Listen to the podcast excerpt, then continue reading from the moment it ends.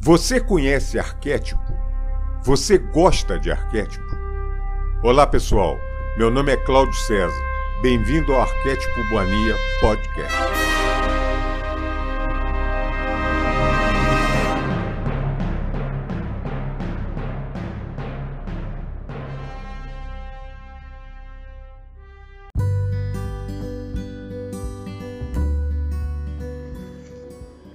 Salve, salve, amigos do canal Arquétipo Mania, amigos, amigos e amantes de arquétipo, amantes desse conhecimento fantástico, maravilhoso, que a gente comunga, né?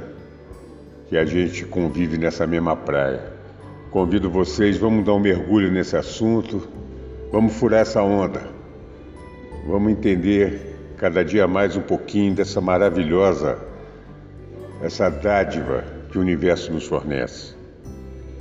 Eu continuando, continuando o papo nesse singelo canal, gente, é, eu queria mostrar um pouquinho da minha vivência, da minha experiência, é, do que eu passei. Quem sabe com isso pode ajudar alguém que esteja no mesmo caminho, que esteja passando, que possa compartilhar essa informação com alguém, que de alguma forma possa ajudar. É esse o meu intuito, só esse o meu intuito. A gente tem que tentar traçar um, um cronograma. Como eu falei no último episódio, eu estava perdido e tinha que e tinha que tinha que achar uma ajuda. Encontrei na mecânica quântica. Era muita informação, eram, eram muitas pessoas falando sobre o mesmo assunto. Aí eu optei, aí intuitivamente meu coração foi para um lugar especificamente eu escolhi uh, beber um pouquinho da sabedoria do Hélio Couto. Eu acho que foi muita, uh, muita sorte que eu tive, vamos chamar assim essa opção. É um cara que eu acho que o pessoal vai dar valor para ele, o devido valor para ele, a hora que ele mudar de dimensão, a hora que ele for. Isso vai ser um. Ele vai ser muito reverenciado, eu tenho certeza disso. Ele é um. Aquilo é um poço de sabedoria e e de coisas positivas, de bondade. Bom, enfim, não vou ficar não vou ficar dando uma de heliocentrista aqui não, porque senão, mas eu, eu, eu optei por isso. Tinha muitas opções na parte de mecânica quântica, só do lado que eu achava bacana e tal, que é do lado financeiro, vamos crescer financeiramente, é o lado material. Eu acho que só aquilo não ia resolver o meu problema. Meu problema era muito maior que esse. Eu entendi perfeitamente depois de um tempo, claro, não no, não no início, não no início dos estudos, mas eu, eu entendi depois perfeitamente é, o porquê dessa escolha. Entendi depois que navegando, mergulhando nessa parte espiritual, o resto vem vem de graça.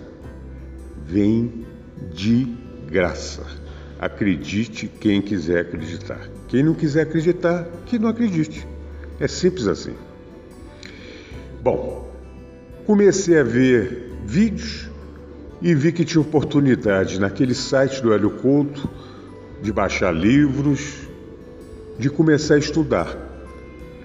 No início eu estava meio perdido, vou, não vou mentir para vocês, eu estava meio perdido, eu não sabia por onde começar. Era tanto tanto estudo, tanta palestra, tanta.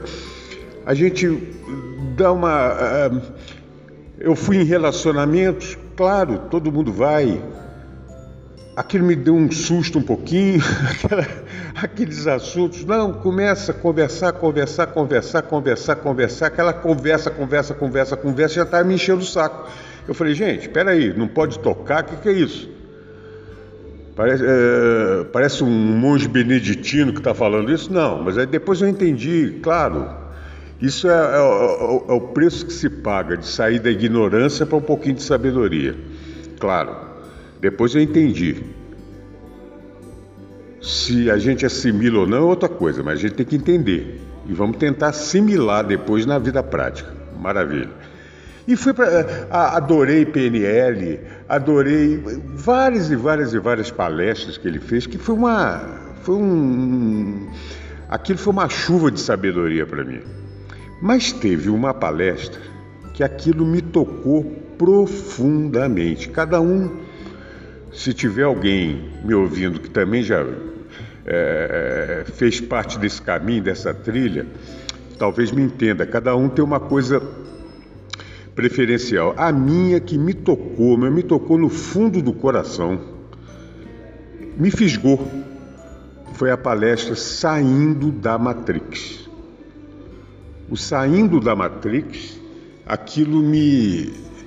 Falei, gente, sou eu. É a minha vida inteirinha era essa busca. Eu sabia que eu estava eu estava vivendo num mundo que não era esse mundo que eu queria. Eu pertencia a esse mundo, mas eu não era do mundo. E eu não conseguia entender isso. E no saindo da Matrix, aquilo para mim aflorou de uma, uma, uma forma é, cristalina. Foi uma coisa pimba. Falei, é isso aí, é isso que eu vou continuar a fazer, é isso que eu vou estudar. Agora eu vou mergulhar nisso. Aí eu marquei esse tipo de coisa, porque senão você se perde. Se cada hora você quiser fazer uma coisa, você não vai fazer nada legal. Ou vá num caminho, ou não vá. Porque se você for em vários caminhos, você vai para vários destinos. E no final você não consegue. Você não consegue assimilar nada de tantos caminhos que você possa trilhar. Então a gente tem que escolher. Então eu escolhi o estudo da mecânica quântica através do, do hélio. E entendi, eu, eu, eu confesso para vocês que, eu, que eu, eu tive uma, uma, uma, um ponto, uma grande facilidade, que eu sempre fui na minha vida inteira, eu sempre fui muito espiritualista. Eu, eu sempre tive muita facilidade de entender essa parte. É, essa parte do que a gente não vê, do que a gente não pega, do que a gente só sente. Eu tive muita facilidade. E tem muita gente é, que não tem essa facilidade, então realmente é muita informação para a pessoa tentar mudar de tantos paradigmas que essa humanidade aqui é implantada, né? São tantos paradigmas que para muita gente fica muito difícil, muito difícil. Eu entendo, hoje eu compreendo. No início eu não compreendia, não. Eu achava que tinha muita gente que não tinha boa vontade de querer estudar isso. Hoje eu entendo. Então eu tive muita facilidade nesse ponto, por, esse meu lado espiritualista. E eu sempre me perguntei aquela, aquela pergunta socratiana, né? Quem eu sou, de onde eu vim e para onde eu vou. Nesse período que eu, que eu encontrei a mecânica quântica, que eu estava lá embaixo na ladeira, descendo a ladeira, eu, eu não estava sabendo direito quem eu era.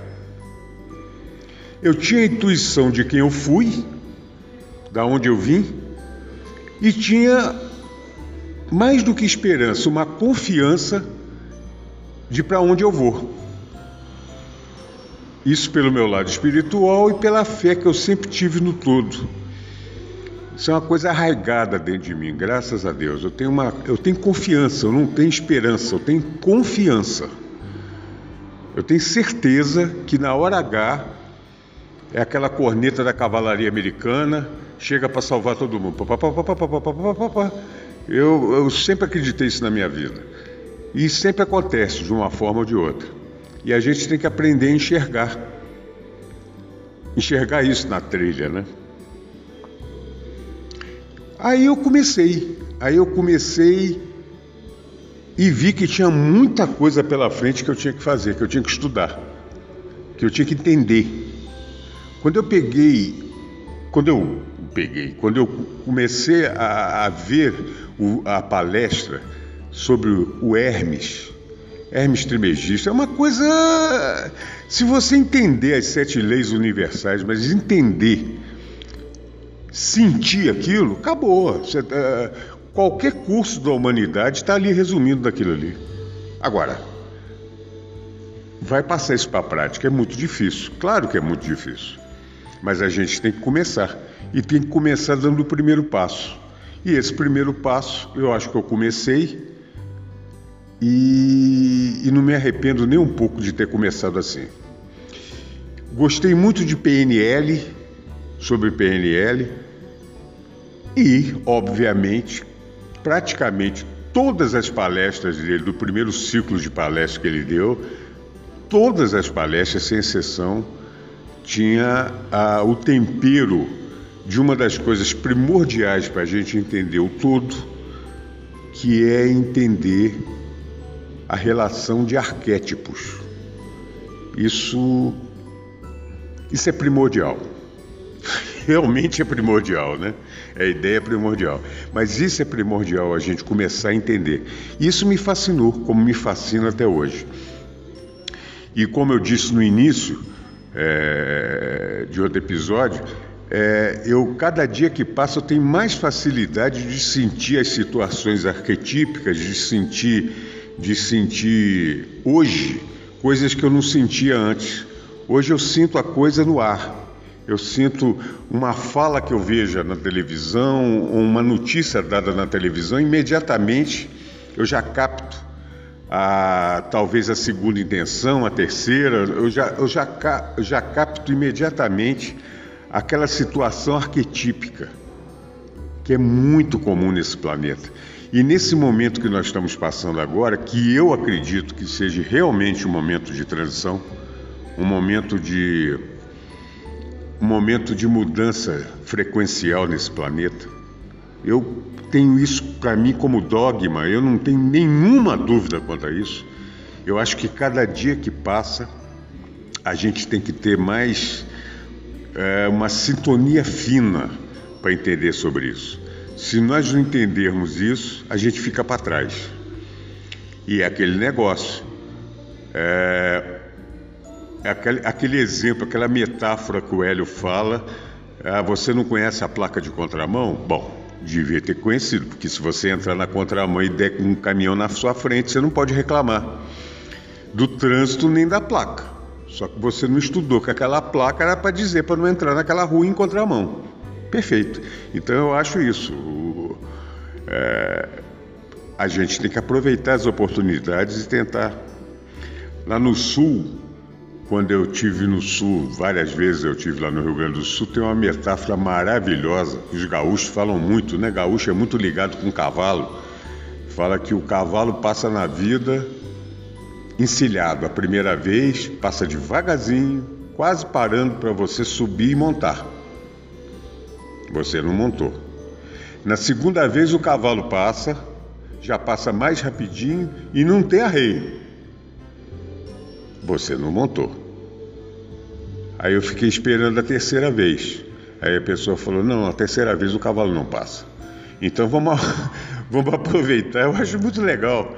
Eu, eu, só não tenho esse pessimismo. Eu acho que, que o todo manda cavalo para a gente o tempo todo, a gente que não está enxergando. Mas eu acho muito bacana essa metáfora que na terceira não passa. Então vamos aproveitar as oportunidades, vamos estudar, vamos, vamos a fundo nisso, que isso é, sabe, é oportunidade que a gente tem na vida.